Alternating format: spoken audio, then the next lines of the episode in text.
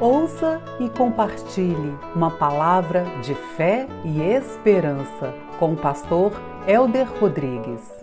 O mundo foi criado pelo poder da palavra de Deus.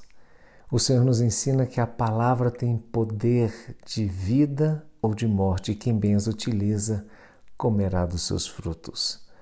Como nós nos relacionamos está muito ligado à nossa fala.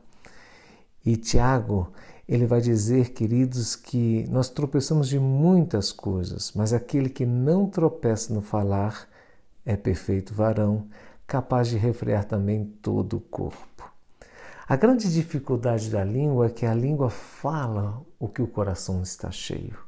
A língua ela está ligada diretamente ao nosso ser, ao nosso coração, aquilo que é mais intrínseco, profundo da nossa existência de modo que a gente só consegue mudar o nosso falar quando nós mudamos a nós mesmos.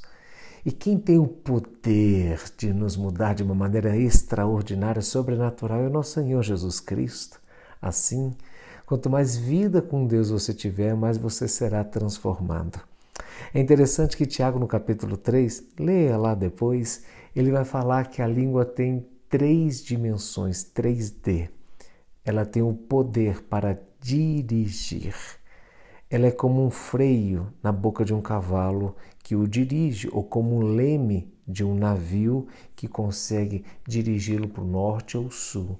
Então, a língua tem o poder de dirigir com incentivos, com exortação e amor, com encorajamento, com ensinamentos profundos e verdadeiros.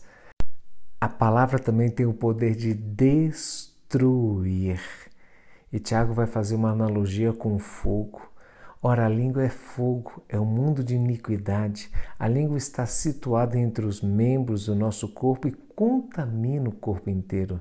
E não só põe em chamas toda a carreira da existência humana, como também é posta ela mesma em chamas pelo inferno.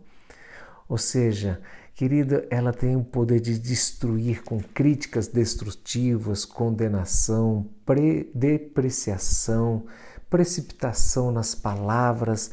Veja que ela coloca como uma, fagulha chamas uma floresta inteira. Assim também a fala destrói relacionamentos, destrói casamentos, destrói sociedades. Queridos, nós temos que ser vigilantes no nosso falar.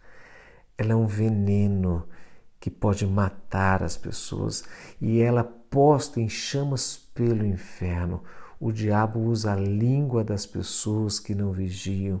Por isso a Bíblia diz: Irai não pequei, não deis lugar ao diabo. Quando nós estamos irados, se cale, aprenda a ter o domínio próprio, não fale tudo que vem na sua mente. As pessoas sábias são prudentes no falar, porque a língua tem o poder de dirigir, destruir e deleitar. Olha que coisa extraordinária! De uma só boca procede bênçãos ou maldições. Meus irmãos, não é conveniente estas coisas sejam assim. Acaso a fonte pode jorrar água doce ou amarga?